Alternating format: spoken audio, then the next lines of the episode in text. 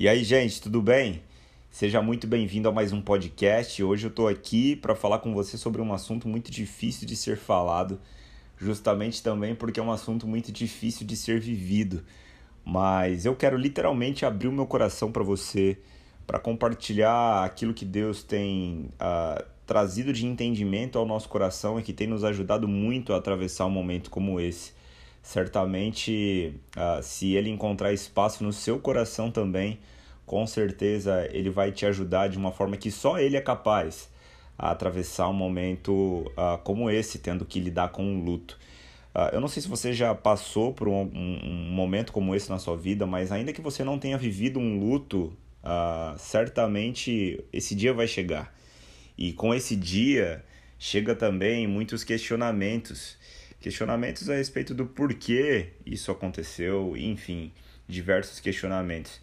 E é natural que isso aconteça justamente porque o homem ele não foi criado para lidar com a morte. O homem foi criado para ser eterno.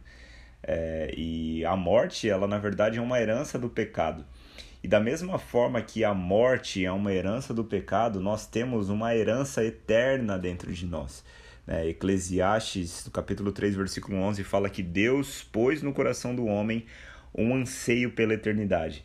Então, a morte física, é, lidar com a morte física, tendo um anseio pela eternidade dentro do nosso coração, faz com que a gente viva entre dois mundos. Né? Enquanto a eternidade corre pelas nossas veias, nós vivemos em um tempo que é limitado. É, enquanto ah, nós somos cidadãos aqui dessa terra, nós também já somos cidadãos do céu em Cristo Jesus. Sabemos que de lá viemos e para lá voltaremos. É, nós somos salvos, mas também seremos salvos quando Jesus vier para nos buscar. A nossa natureza foi crucificada com Cristo, mas a nossa capacidade de pecar ainda não desapareceu. Enfim, ah, fomos introduzidos em um reino que é aqui, mas também existe um reino que está vindo. Uh, existe esse conflito é, em, em, lidar com situações como essa, e o apóstolo Paulo viveu isso. É, Filipenses 1,21 ele deixa muito claro que para ele o viver era Cristo, mas o morrer também seria lucro. E ele fala no versículo 22 assim: Se eu continuar vivo, eu posso trabalhar e produzir fruto para Cristo. Na verdade, eu não sei o que escolher. Aqui ele deixa muito claro esse conflito, né? E 23 ele, ele continua dizendo assim: Estou dividido entre dois desejos.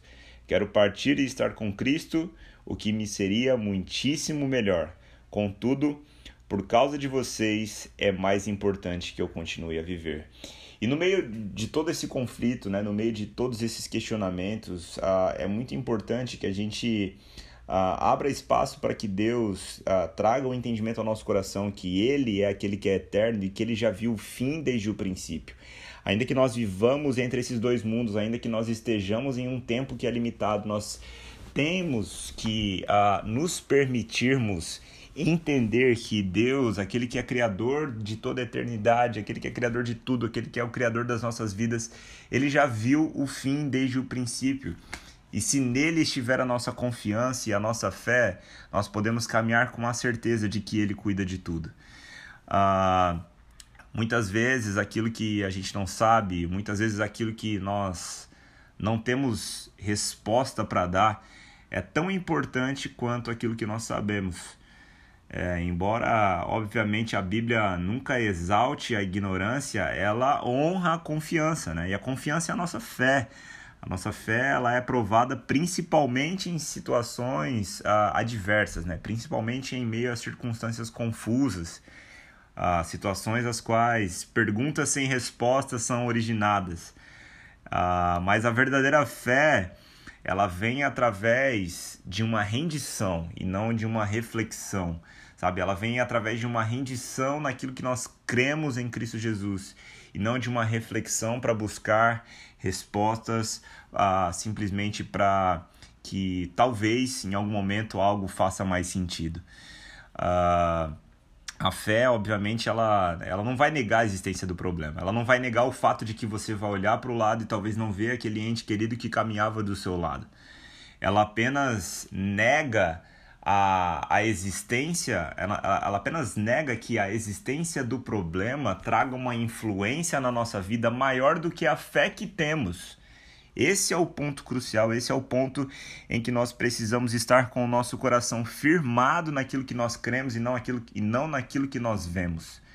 E o que nós cremos é que todo aquele que está em Cristo, ainda que morra, viverá. Isso que a palavra de Deus traz de entendimento ao nosso coração a respeito do que é uma vida eterna. É, recentemente nós perdemos a avó da Mara, estamos vivendo esse luto. Há dois anos atrás uh, perdemos a mãe dela e são situações muito difíceis de lidar. Mas que a nossa fé, principalmente nesse momento, esteja firmada na palavra de Deus. E ela afirma que muito melhor é estar com Cristo. Então, ainda que a gente sinta falta, o que é normal, ainda que a gente sinta saudade, ainda que a gente quisesse que essa pessoa ainda estivesse conosco hoje, que a gente entenda que ela está em um local muito melhor que o nosso hoje. E que ainda que existam questionamentos, perguntas que permanecem sem respostas, que o nosso entendimento a respeito da bondade de Deus nunca mude. E que o nosso coração esteja firmado na promessa que Cristo deixou para nós em Mateus 28, de que Ele estaria conosco até o fim dos tempos. E que a presença dele em nós nos faça entender que existe uma paz que excede todo e qualquer entendimento. E que essa paz que excede todo e qualquer entendimento, assim como está escrito em Filipenses 4:7, guarde os nossos corações e os nossos pensamentos em Cristo Jesus. E a verdade é que para desfrutar da paz que excede todo entendimento, nós precisamos abrir mão do nosso direito de entender. E que essa paz também te traga a certeza de que o cristão não morre, ele apenas muda de endereço. Ele muda de um corpo corruptível nesse mundo para um corpo incorruptível que é eterno.